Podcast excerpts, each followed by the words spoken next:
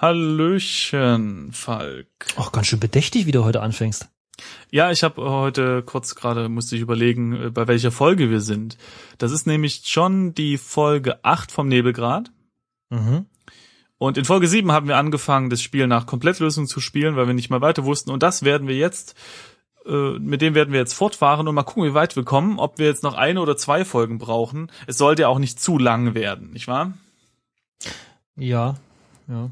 Genau, Also, und deswegen ja, fangen wir gleich Ich an. jetzt, ich gebe jetzt keine Zeitestimation ab. Da habe ich schon Genau, das in der da haben wir Folge. Da haben wir das letzte Mal schon vertan. Aber eine kurze Zusammenfassung. Wir sind bei der Mühle gewesen, haben den mechanischen Hammer losgelöst, weil uns der, Schm äh, der Mühlenwirt äh, eingesperrt hatte. Der liegt jetzt da unter einem Schutthaufen und wir sind jetzt zum Schmied gehechtet und statt ihm aber irgendwie dem Müller zu helfen, haben wir uns einen äh, Totenkopfschlüssel besorgt, der irgendwie im Schmiedefeuer Steinloch vergraben war oder äh, versteckt war. Mhm. Genau. Und jetzt sind wir wieder in, im Zimmer drei, de- dem verwüsteten Zimmer. Und was machen wir da jetzt, Falk? Vom Wirtshaus, genau. Ähm, wir nehmen die Wolldecke. Okay. Wolldecke. Hm. In Ordnung, sagt er. Nehmen Wolldecke. Dann gehen wir ins Wirtshaus. Also wir sind im Wirtshaus, aber wir gehen einfach eine Etage runter. Runter. Ja. Okay. Und jetzt? Ah, guck mal, es steht ein, also es steht nichts Besonderes da, dass der Wirt, Mönch und Bauer da ist, bla bla, aber es steht da, hat jemand zufällig meine Mutter gesehen? fragte der Wirt hinter seinem, seinem Tresen. Ist irgendjemand eine ältere Frau aufgefallen? Also das wäre, wenn dann diese Nell da, ne? Aber, Das ist wahrscheinlich diese Nelda und die scheint weg zu sein. Okay, Hm. Okay. nimm Wolldecke Wirtshaus. Genau, jetzt gehen wir in den Stall. Zum Pferd. Genau, Jim sah hier ein Maultier, einen Planwagen und einen Sack Hafer. Ah, interessant. Der Planwagen ist jetzt also, das ist ja der, der kaufmännische Planwagen und der steht jetzt also hier drin. Mhm. Okay. Äh, dann gehe in Verschlag. Ah, okay. Das Pferd das- schnaubte, Mhm. schnaubte und tänzelte vor sich hin, schien Jim jedoch nichts zu bemerken. Was? Ah, weil wir jetzt diese Fuchseigenschaft haben. Ah, zur Erinnerung, dieses Pferd hat nach uns getreten, Mhm. als wir das das letzte Mal probiert haben, ohne äh, Sehr clever, denn jetzt Fuchs sehe ich schon, was wir machen können. Das konnten Ja. wir nämlich vorher nicht. Streichelpferd vielleicht. Äh, das könntest du eventuell auch, das wollen wir in dem Moment nicht. Ähm, Schade. lege Decke auf Pferd. Okay. Als der Junge den Woilach, sagt das heißt das so, ja, über den Rücken, ah nee, es war diese Decke, stimmt, ich erinnere mich, über den Rücken des Pferdes ausbreitete, beruhigte sich das Tier auf der Stelle. Sein unruhiger Atem wurde langsamer, das Schnauben leiser und auf einmal, wie auf ein unsichtbares Zeichen hin, legte es sich in die Ecke und schlief. Was? Cool. Nettes Pferd. Jim hatte nicht Nette Decke. oder so, ja. Jim hatte nicht ahnen können, dass der geheimnisvolle Fremde, der vor wenigen Tagen im Wirtshaus eingekehrt war, sein Pferd genau dazu abgerichtet hatte. Keinem Fremden sollte es erlaubt sein, Corvus, den Raben, zu reiten oder ihm zu, oder sich ihm zu nähern, äh, nähern. Du darfst ihn auch nicht von deiner Brust nähren. Doch Jim schnützt, schützte die Gabe des Fuchses und vielleicht auch die Vorsehung, die ihn für größere Aufgaben auserkoren hatte. Nee, die Vorsehung war es nicht, denn dann hätte das beim letzten Mal auch schon geklappt. Das stimmt. So, und nu? Äh, Grabe Boden. Was? Naja, wie gesagt. Aber äh, wahrscheinlich steht da jetzt, wenn man das untersucht, sowas wie, Genau. du siehst auf dem Boden, weiß ich nicht, eine Lücke oder irgendwas. genau, also das äh, mal vielleicht vorausgesetzt, keine Ahnung, wissen wir nicht. Grabe Boden sollen wir machen. Jim wühlte mit seinen Händen die Erde auf. Tatsächlich, unglaublich. Irgendwas war hier vergraben. Etwas Schweres, Dunkles, Metallisches. Jim spürte, wie sein Herz vor Aufregung raste und für einen Augenblick stehen blieb, als er die schwarze Kassette aus dem Boden befreite. Okay. Hast du äh, Vorahnung? Ja, pf, nee. Totenkopfschlüsselin. Korrekt, Alter. Stecke. Stecke. Hä? Also hier steht jetzt Stecke Knochenschlüssel in Totenkopfschloss. Ah, Äh, aber wir haben ja eigentlich einen Totenkopfschlüssel, ne? Aber ich, gut. ja. Stecke Knochenschlüssel in Totenkopfschloss. Hab's gemacht. In Totenkopf. Oh, meine Güte. Kaum hatte er den Schlüssel in das Schloss gesteckt, drehte sich dieser wie von selbst und eine leise Melodie wie von feinen Silberglöckchen drang an Jims Ohr. Äh. Dann, Ja. jetzt steht hier stecke Schlangenschlüssel in den Schl in, in Schlangenschloss. Ja, wahrscheinlich ist da drin doch, noch ich, eine. Ja, noch nee, eine. Entschuldigung, ich wollte gerade sagen, wir haben da gar nicht so viel Schlüssel, aber doch, wir hatten ja irgendwas mit diesen, ähm, Ja, mit den Schrauben äh, und den Nieten, wo dieser, genau. dieser Schlüssel Stecke. Schlangenschlüssel in was? Schlangenschloss. Meine Fresse, Schlangenschlüssel in Schlangen. ähm, Jim steckte den Schlüssel in das Schloss und wieder drehte sich dieser wie von selbst und wieder erklang die leise Melodie, unheimlich und doch schön zugleich, bis ein klickendes Geräusch ihm anzeigte, dass der Deckel aufgeschnappt war. Hm. Schnappi, das kleine Krokodil. Also jetzt bin ich wieder mal durcheinander, denn hier steht als erstes raus, also wir sollen rausgehen Okay. und dann die Kassette öffnen. Ähm, macht, also Macht nicht so viel Sinn, macht sagst nicht du? so viel Sinn irgendwie, oder? Vielleicht ist es einfach nur vertauscht. Was, was ist denn der nächste Befehl dann? Nach öffnen Kassette. Geh in Wagen. Irgendwie müssen wir das Ding doch nehmen, oder? Ja, ich denke auch. Also warte mal, ich öffne. Öffne Kassette. Guck mal, was drinne ist, ne?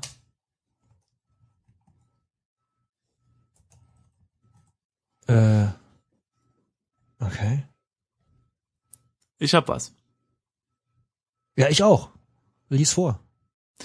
In dem Augenblick, als Jim den Deckel der Kassette öffnete, setzte über den Weiten der Sümpfe ein infernales Heulen ein, ein Schreien und Wimmern wie aus hunderten Kehlen, doch leblos und eisig zugleich. Und wie der frostige Wind über endlose Ebenen hinwegfegt, wurde das Heulen über den Fluss zum Dorf getragen. Angebunden an einem Pfahl im Gehöft, fing Rufus mit eingezogenen Schwanz an zu windeln.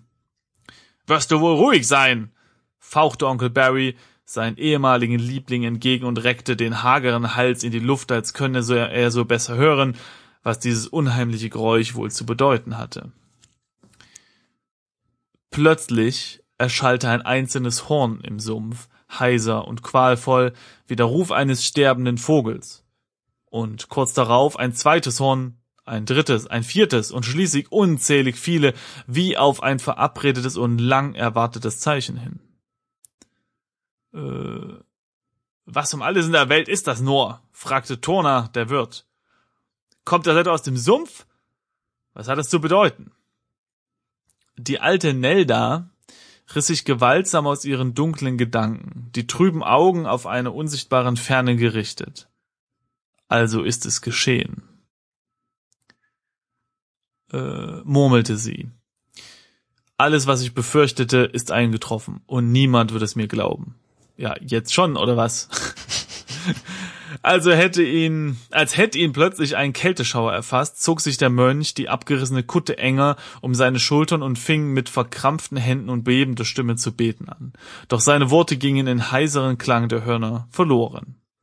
Rufus kaute sich zitternd in den staubigen Boden des Gehöftes. Ist ja schon gut, du undankbarer Gänsedieb.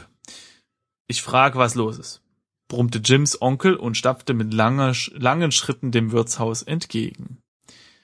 Im Inneren der Kassette schimmerte und blitzte ein blauer Stein, so groß wie ein Taubenei in unzähligen Facetten. Na Mensch, das war mal ein Text. So. Und dann steht da Kapitel 3. Die Kinder Dunas. Okay. So. Ich denke, jetzt müssen wir raus eintippen. Jetzt gehen wir raus. Genau. Genau, jetzt. Ach, wollen wir den Stein nicht nehmen? Steht nicht da. Na, dann gehen wir raus. Warte mal, ich lasse mich mal ein bisschen weiter nach vorne gucken. Steht jetzt erstmal auf absehbare Zeit nichts davon. Doch, später. Dritt, nee, später erst. Also, wir sind jetzt wieder im Pferdestall. Also, waren wir die ganze Zeit, aber jetzt nicht mehr im Verschlag. Mhm. Und jetzt steht da, gehe in Wagen. Also in, Okay. den, in den Planwagen, nehme ich an. Das ist aber komisch, denn jetzt steht hier da, die Stallungen waren beinahe leer Und von den, ach doch, nee, dort unten steht der Planwagen. Okay, also gehe in den Wagen, Genau. habe ich mich verlesen. Der Geruch im Planwagen erinnerte Jim an einen vollgestopften Gewürzladen, wie er ihn noch dunkel aus seiner Zeit in der Stadt kannte. Er sah hier Fässer mit Salz, Säcke mit Pfeffer und Kübel, in denen sich offensichtlich eingelegte Heringe befanden. Hm. Okay, wir machen U-Säcke. Untersuche Säcke. Genau. Dieser Pfeffer musste aus einem fernen Land weit hinter den Meeren hierher gelangt sein. Als Jim die gestapelten Säcke durchsuchte, sah er etwas zwischen ihnen hervorschauen, das sich bei genauerem Hinsehen als eine vergilbte Pergamentrolle entpuppte. Nimm Rolle, tipp mir ein. Jim nahm die Rolle an sich, okay. Ja. Äh, nächstes Kommando. Raus. Das ist mein Lieblingskommando. Raus. Genau, jetzt sind wir wiederum im, im Pferdestall. Mhm. Denn wir sind nur aus dem, aus dem Wagen raus. Okay, wir tippen einen Schmiede. Wir gehen zur Schmiede. Rede mit Schmied. Eins. Äh, Berichte warte. vom verunglückten Müller. Ach, jetzt fällt ihm das ein, ja? Oh Mann. Ja, ja wir machen das, wenn es uns was bringt. Aber echt. S- Ja. Ähm, Moment, ich lese gleich. In der Mühle hat es äh, einen schweren Unfall gegeben. Teile der Decke sind heruntergestürzt und ein Brett scheint den Müller voll am Kopf erwischt zu haben. Pass doch zu ihm, sagte der Schmied grimmig. Ich glaube, die Sache ist richtig ernst. Dem Müller scheint es nicht gut zu gehen. Auch nichts Neues. Ja, ja. Nun schon nicht so. Ich kümmere mich schon um den Mann. Hey, weißt du, äh, was du zu tun hast? Äh, was du tun kannst? Ich kenne ein spezielles Mittel gut gegen schwere Prellungen, besonders am Kopf. Der Schmied deutete auf seine eigene bandagierte Stirn. Renn doch mal geschwind auf die Wiese. Da wächst so ein ulkiges Kraut, nennt sich Krötenkaper. Hast du schon, hast du bestimmt schon gesehen. Stinkt, als käme es direkt aus der Hölle. Davon bringst du mir eine Handvoll mit und beeil dich. Larkin wischte sich die Hände an seiner Schürze ab. So, wir tippen Okay. ein Wiese, gehen also auf die Wiese. Wie ist uns, genau. Jetzt untersuche Bach. Mhm. Der Bach war eigentlich nur ein kleines, einziges kleines Rinnsal, das die Hälfte des Jahres ausgetrocknet war. Er zweigte von einer Stelle des Flusses ab und schlängelte sich kreuz und quer über die Wiese. An seinem kläglichen Ende standen die Überreste einer abgestorbenen alten Weide. Am Rande des Baches wuchsen einige Kräuter, die Jim bisher noch äh, nie so richtig beachtet hatte. Sollte dies Krötenkaper sein? Ja, anscheinend. Wir nehmen Kraut. Nimm Kraut. Jim rupfte eine Handvoll aus dem weichen Boden. Wir gehen in die Mühle. Mühle. Ich wäre jetzt ja erstmal zum Schmied gegangen, aber gut. Jim sah hier einen Schmied und einen Müller. Ich hoffe, du hast äh, Krötenkaper mitgebracht, sagte der Schmied. Wenn dieser Dummkopf jetzt hier stirbt, wird er mir das auch noch vorhalten. Okay. Äh, Und jetzt gib, gib Kraut, oder? Gib, Ja. nee, warte mal. Gib Schmied Kraut, genau. Gib Schmied Kraut. Mhm. Der Schmied nahm das Kraut und stopfte es äh, zu Jims Entsetzen in einen, was, in seinen Mund, wo er es zu einer breiigen Masse zerkaute. Schließlich pappte er dem Müller die grüne Paste ziemlich unzeremoniell, ist auch ein schönes Wort, an die Stirn und sagte, jetzt können wir bloß noch abwarten. Das also war das spezielle Heilmittel, aber es schien tatsächlich zu wirken. Nach einigen Augenblicken gelang es dem Schmied, den noch etwas benommenen Müller mit Jims Hilfe auf die Beine zu richten. Meine Mühle! Rief der Müller plötzlich und starrte den Schmied zornig an. Was hast du mit meiner Mühle gemacht? Deine Mühle? schnappte der Schmied zurück. Und warum gibst du wieder mir die Schuld an allem? Weil das wie immer deine Schuld ist, du Blechmann. Oder war es nicht dein mechanischer Hammer dort oben auf dem Dachboden, der mich soeben fast erschlagen hat? Der dir nicht gehört, den du mir auf der Stelle aushändigen wirst, du Dieb, konterte der Schmied. Dann begleich deine Schulden. Gar nichts schulde ich dir. Jetzt reicht's, dachte sich Jim. Der Streit zwischen den beiden war lang genug gegangen und musste ein Ende finden auf der Stelle. Hm. So. Ja, das stimmt. Was wir jetzt machen ist, Beide töten. ja, das ginge sicherlich auch. Unsere Methode hier ist, gib Schmied Rolle. Rolle. Jo. So viel Text. na, was? Ja. Ach so. Sieht nach so einer schrägen Konstruktionszeichnung aus. Ich vermute mal stark aus dem Griechen oder Araberland. Naja. Da kommen aber fünf Euro in die Rassismuskasse. Wo die, wo die Leute noch Zeit für theoretische Spielereien haben. Wie es aussieht, soll man dort Wasser einfüllen und dort unten heiß machen. Der Schmied fuhr mit einem, mit seinem geschwärzten Finger über das Pergament. Und dann steigt der Dampf dort, dorthin, weil er nirgendwo anders hin kann. Ach, das ist ja verrückt. Und offensichtlich soll er wohl die Räder dort in Bewegung setzen. So was Albernes, wo es doch so viele Flüsse gibt, die das ganz von selbst können. Du Idiot, rief der Müller plötzlich, das ist doch die Lösung für unser Problem mit der Mühle, jetzt wo der Fluss die Räder nicht mehr antreibt. Ach, plötzlich heißt es unser Problem, unsere Mühle, polterte der Wirt, äh, Schmied zurück. Ja, siehst du nicht, begreifst du nicht, was du da in deinen verschmutzten Händen hältst. Unsere, alle unsere Sorgen wären auf einen Schlag vorbei. Warum musst du mit deiner Verbohrtheit wieder alles zunichte machen wollen? Dabei hat mich Vater noch vor dir gewarnt. Von all seinen Söhnen hatte er gesagt, bist du der Dümmste. Ach so, das sind Brüder. Ja, das kommt jetzt raus. Ha, als ob er sich dir jemals anvertraut hätte. Mir hat er gesagt, er würde von dir nicht mal das äh, dann was zu trinken annehmen, wenn er am Verdursten wäre. So.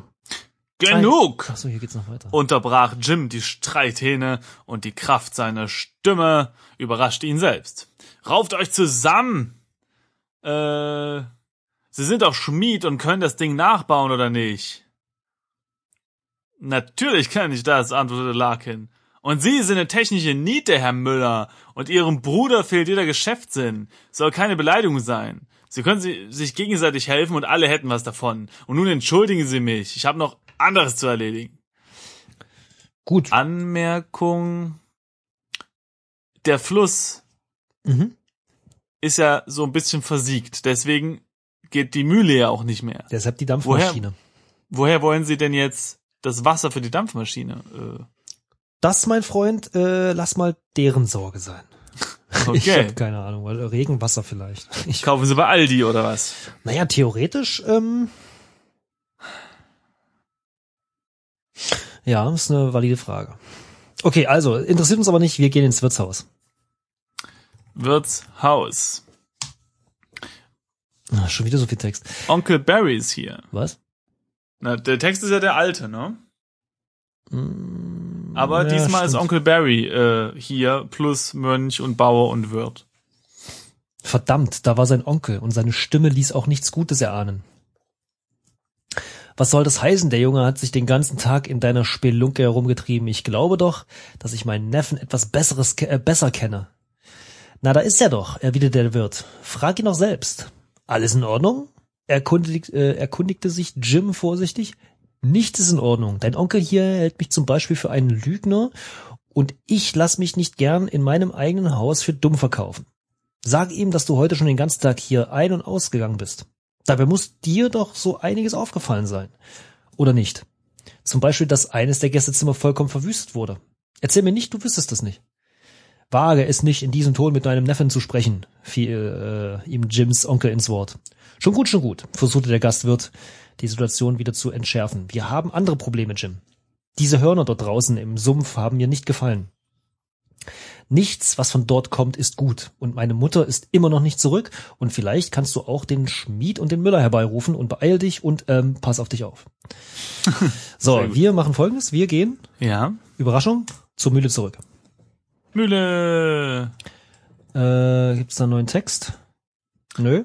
Die kicken, der die Schmied kicken immer noch und der Müller waren in der Betrachtung des Pergaments versunken. Genau. Rede, was machen wir jetzt? Rede mit Schmied. Dreimal die Mhm. Eins. Also, Frage nach dem Müller. Ja. Oh. Was ist eigentlich mit dem Müller los? flüsterte Jim dem Schmied ins Ohr. Dieser Mehlwurm, schnaubte der Schmied, vollkommen gleichgültig, ob der Müller ihn hören konnte oder nicht. Du kannst diesen Unfall als ausgleichende Gerechtigkeit betrachten, wenn du weißt, was ich meine. Bestohlen hat mich dieser Windbeutel. Weißt du, wie er an seine, meine Mühle gekommen ist? An seine Mühle. Ich glaube, den Text äh, kann man schon, ne? Nee. Ja, genau. Das ist der Text von damals mit bla bla und hier und Hälfte vom Geld und bla. Und äh, ja. Ah, doch, stimmt, ja. Das ist, das kennen wir schon. So. Frage Nach Mühle. nach Mühle. Mhm. Äh, den Text kennen wir jetzt auch schon. Ja, aber wenn Sie kein Müller waren, warum wollen Sie da eine Mühle kaufen? Und dann erklärt er halt äh, die moderne Technik und den äh, Hammer, ne? Mhm. Und Fortschritt. So, und jetzt richte die Nachricht des Wirtes aus. Genau. Der Wirt schickt mich. Sie sollen doch bitte in die gerufte Gans kommen, so schnell wie es geht. Naja, da hat sich aber äh, einer wohl wieder unheimlich wichtig was. Ich komme, sobald das unter diesen Umständen möglich ist und keine Sekunde früher. Der Schmied war Mhm. wieder in der Betrachtung des Pergaments versunken. Okay, wir gehen raus. Okay. Äh, Gemeinsam gingen der Schmied und der Müller zum Dorfweg hinaus. Hat er mich vorhin eine Niete genannt? fragte der Müller. Teenager, brummte der Schmied. Hm, okay. Äh, wir gehen auf den Weiher. Also zum Weiher. Äh, wo, wohin? Weiher. W-E-I-H-E-R. Der Weiher war von dichten Hecken und Büschen umgeben. Von seinen Ufern gelangte man über einen schmalen Pfad zurück zum Dorf. Hier waren wir schon mal, ne? Also, früher, in der alten Folge. Ja. Jim sah hier Nelda. Nelda. Ja. Schön auch, das erste, was wir machen, ist etwas, das nicht in der Beschreibung steht. Kletter auf Baum. Äh, okay, aber vielleicht, wenn man sich hier un, umguckt. Naja, es so. steht halt da, dichte Hecken und Büsche. Ja. Äh, Büsche, Büsche. Geschickt wie ein Eichhörnchen kletterte Jim den Stamm der Eiche hinauf. Genau. Dann greife in Loch. Ah, okay, ist ja wahrscheinlich ein Astloch oder so. Mhm. Jim griff in das schmale Loch und zog einen winzigen Gegenstand hervor. Als er ihn im Licht betrachtete, sah er, dass es sich um eine zierliche Flöte handelte. Mhm. Okay. Und dann? Nächste Aktion. Gib der Frau Flöte. Jim kletterte vom Baum hinunter, um der alten Frau die Flöte zu geben. Mit zittrigen Händen nahm sie das zierliche Instrument entgegen und hielt es dicht vor ihre kurzsichtigen Augen. Die Zeit ist gekommen, sagte die Frau mit heiserer Stimme. Die Kinder Dunas haben einen Weg gefunden. Schon gut, erwiderte Jim. Ich bringe sie jetzt besser nach Hause. Äh, Wirtshaus gehen wir ein. ich glaube, er nimmt das noch nicht ganz ernst, ne? Okay, Wirtshaus, ja. Ach, So, jetzt Zeit. gibt's, ja, Jetzt gibt's viel Text. Jetzt sind sie alle hier. Hm. Jim sah hier einen Müller, einen Schmied, Onkel Barry, einen Wirt, einen Mönch und einen Bauern. Also gut. Da nun endlich alle hier sind, kann der Rat der Dorfältesten wohl mit der Tagung beginnen. Verkündete der Wirt wichtigtuerisch. Hör auf, dich aufzublasen und versuch zur Abwechslung mal hinzuhören, rückte die alte Frau ihren Sohn zurecht. Es gibt einiges, was du längst wissen solltest, und das gilt auch für alle anderen hier. Habe ich sie dir nicht oft genug erzählt, die Geschichten von der Göttin Duna und ihrem Reich ewiger Nacht. Oft schon habe ich dir von Miales erzählt, den Männern des Südens und ihrem König Aidan, die auf riesigem Boden in dieses Land kamen. Jim konnte dem Wirt ansehen, dass er diese Geschichte schon oft, äh, zu oft gehört hatte, um sich nochmals erinnern zu wollen. Doch für Jim war sie neu.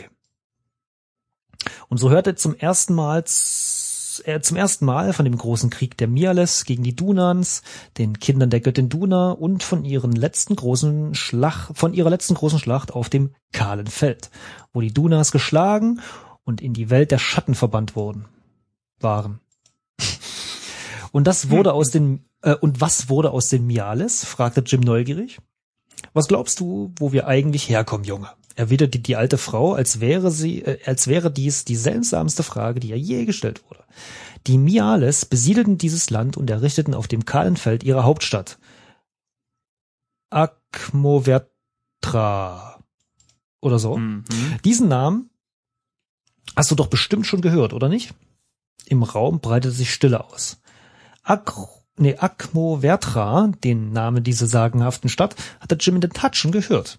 Doch stets in geflüsterten Worten hinter vorgehaltener Hand. Jetzt erinnerte er sich an die rätselhaften Zeilen eines alten Gedichtes.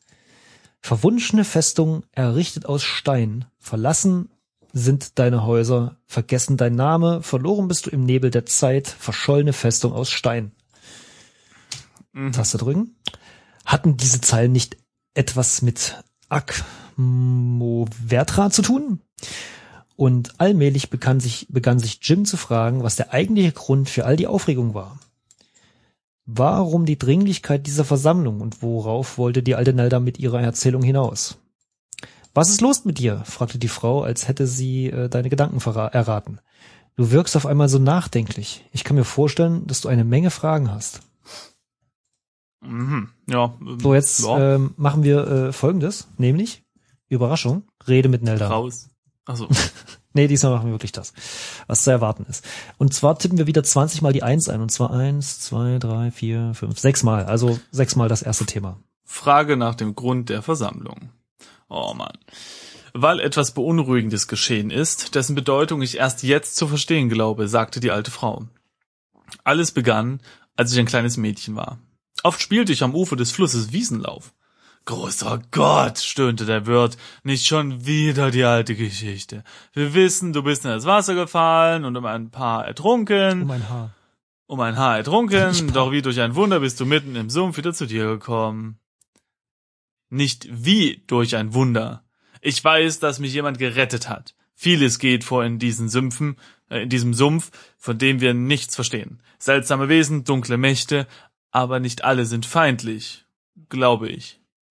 Irgendwas muss eine seine schützende Hand über mich gehalten haben, sonst wäre ich heute nicht unter euch und könnte euch nicht warnen. Und glaub nur nicht, dass ich dir Märchen erzählt habe, Torna. Alles, was du gehört hast, ist tatsächlich geschehen, auch wenn ich einiges für mich behalten habe. Lange irrte ich durch die Wildnis, frierend und weinend.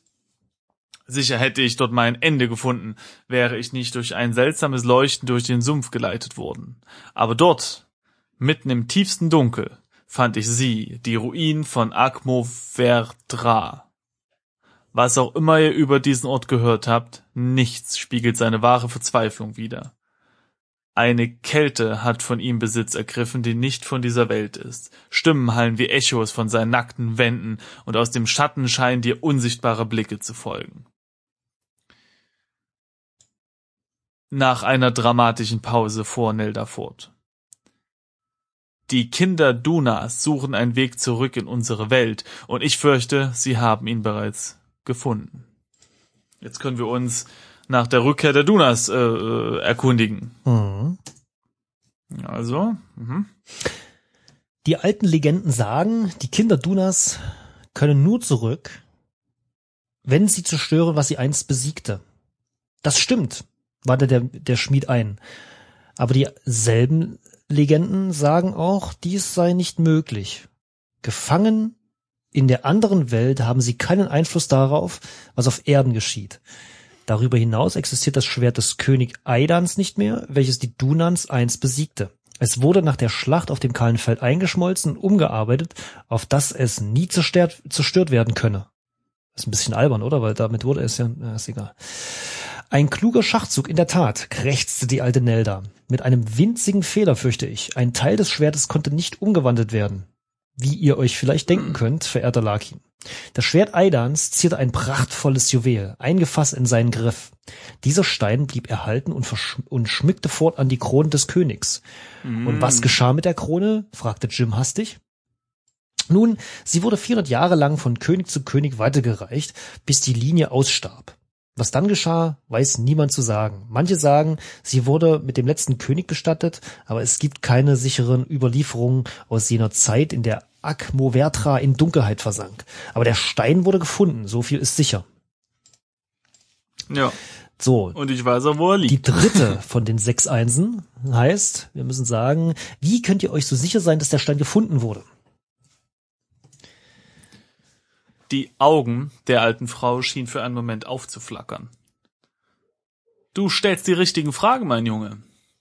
Alles begann vor wenigen Nächten, als ein Fremder in unser Haus kam. Aber dies war nicht die Sorte Reisender, welche sonst in der gerupften Gans einkehrten. Kein Händler mit Wagen und Waren. Nur ein einziges wildes Pferd hatte er dabei, und Pferd und Reiter waren nass und mit Schlamm bedeckt. Für sein Zimmer zahlte der Fremde mit Gold, doch niemals schlief er darin. Den folgenden Tag sah ich ihn aus einem der anderen Räume kommen. Was hat hattet ihr dort zu suchen? fragte ich ihn. Doch anstatt sich zu erklären, wollte er nur wissen, was es mit dem Bild und dem Tisch auf sich hatte. Ich gab dem Mann eine vage Antwort, die ihn nicht zu befriedigen schien, doch fragte. Äh, der wird plötzlich. Was? Nee. Nee. Fragte er auch nicht weiter nach. Ah, er fragte auch nicht weiter nach. Eine unheimliche Ahnung befiel mich seit dieser Begegnung, die mich nie wieder loslassen wollte, und wie sich zeigte, war ich ihm recht. Der Fremde hatte dieses Wirtshaus in der Nähe des Sumpfes offensichtlich für ein Treffen auserkoren. Was für ein Treffen? fragte der Wirt plötzlich. Glaubst du nicht, das hätte ich nicht mitbekommen? Nee, das hätte ich mitbekommen? Nein, erwiderte die Alte scharf. Das glaube ich kaum, Turner, weil du nur das mitbekommst, was du mitbekommen willst. Dieses Treffen fand in tiefster Nacht statt, als dein lautes Schnarchen die Balken erzittern und den Putz von den Wänden regnen ließ. Jetzt können wir fragen, wie haben sie es überhaupt wieder aus dem Sumpf geschafft?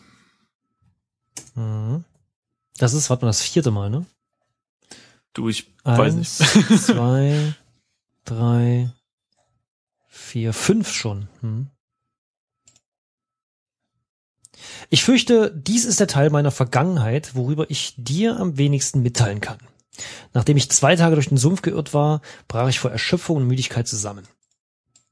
Wie lange ich genau geschlafen habe, vermag ich nicht zu sagen, doch erwachte ich dort, wo meine Reise begann, am Ufer des Flusses, und sicherlich hätte ich alles für einen schlechten Traum gehalten, hätte ich nicht etwas aus diesem Sumpf in unsere Welt äh, herübergebracht.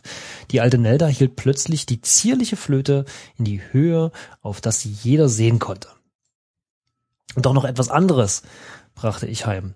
Eine Melodie, die mir nie jemand beigebracht hat und ein Lied, welches wenn du jetzt auch noch zu singen anfängst, werde ich auf der Stelle gehen, schnaubte Onkel Barry. Es war das erste Mal, dass er seine Stimme ertönen ließ, seit Nelda mit ihrer Erzählung begonnen hatte. Und Jim glaubte beinahe so etwas wie Angst aus seinem heiseren Tonfall herauszuhören. Ich glaube, der Junge hatte, hat deinen albernen Geschichten lang genug zugehört. Beruhig dich mal, rief äh, Jim sein Onkel entgegen. Was ist nur los mit dir? Na, der hat doch Dreck am Stecken, hä? Nochmal eine Eins, sprich mit der Frau über den Stein. Was sollte rein hypothetisch mit dem Juwel des Königs geschehen? Der trübe Schleier über den Augen der alten Frau schien für eine Sekunde wie weggefegt. Nun, sollte jemand rein hypothetisch im Besitz des besagten Juwels sein, bliebe diesem, fürchte ich, keine andere Wahl. Der Stein gehört in die Hände von König Aidan, seinem ursprünglichen Besitzer und Bezwinger der schwarzen Göttin. Ihr meint das Grab des Königs. Wisst ihr denn, wo es ist? Die alte Frau schüttelte den Kopf. Niemand vermag das zu sagen. Doch sollte ein solches Grab existieren, dann in den Ruinen der alten Stadt. Ihr habt gut reden, sagte der Wirt besorgt. Selbst wenn ihr diesen Stein rechtzeitig finden sollten, wir den Stein rechtzeitig finden sollten, würden wir es nicht einmal bis zum Sumpf äh, Tut mir leid, der, der Text, der scrollt immer so. Schaffen. Der einzige, der einzige Weg zur letzten Furt führt über den matschigen Karl. Und das ist nicht gerade ein Wanderpfad, wenn ihr wisst, was ich meine. Wissen wir, pflichtete ihm der Müller bei. Zu Fuß ist der matschige Karl jedenfalls kaum sicherer als der Sumpf selbst. Ohne ein Gefährt und jemand, der sein, der einen dorthin bringt, braucht man die Reise gar nicht erst anzutreten. Und viel Glück dabei. So, warte mal, bevor du tippst. Ja? Ich zähle noch mal. Also Ja. eins, zwei, Mhm. drei, Mhm. vier, fünf. Okay, noch Mhm. einmal müssen wir. Frage, was bei dem Treffen geschah. Meine Güte, okay. Okay, dann tatsächlich hört das Gespräch auf danach. Auf der Straße im Schatten der Stallungen, direkt unter meinem Fenster, hörte ich flüsternde Stimmen. Meine Augen sind schlecht und meine Beine gehorchen mir kaum, aber hören kann ich besser als je zuvor. Die eine Stimme gehörte dem Fremden, die andere hatte ich jedoch noch nie vernommen. Wie man aber ihrem Ton entnehmen konnte, schien dieses Treffen eine unfreundliche Wendung genommen zu haben.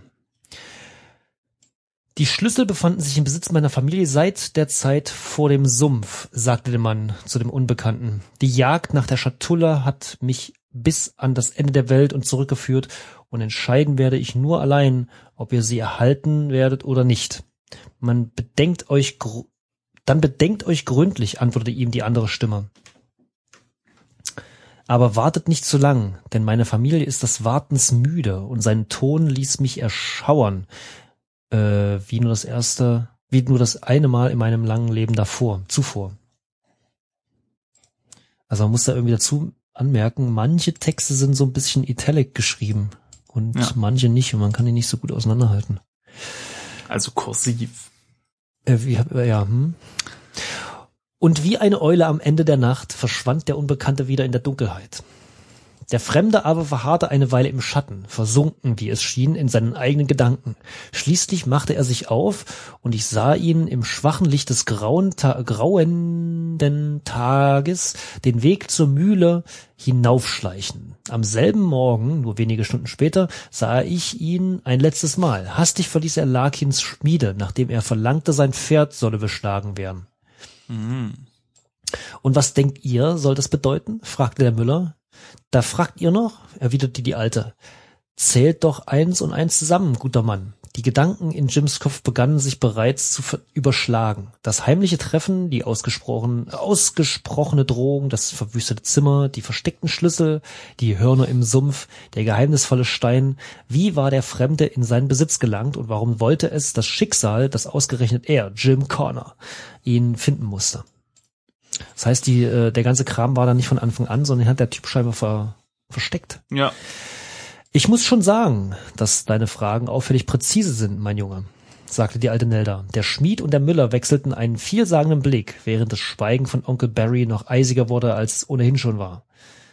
Von einer anderen Ecke des Schankraumes konnte man das flache Atmen des Mönches hören, von dem Jim beinahe vergessen hatte, dass er noch da war.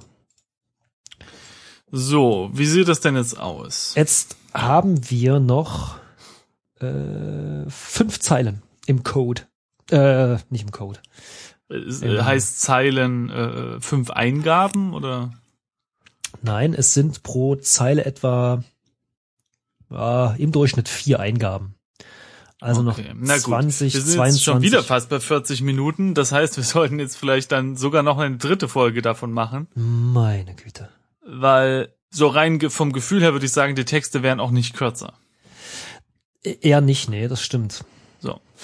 Also dann ähm, ja, auf ein neues Verschieben des Endes dieses Spiels. Aber das ist ja gut. Also äh, wird ja auch immer spannender und die Texte sind schön und so, macht Spaß. Und äh, ja, ne? hoffentlich seht ihr das genauso. Und wenn ihr das genauso seht, treffen wir uns wieder in der nächsten Folge. Auf dann, Unbekannte. Bis baldigst. Tschö. Tschüss.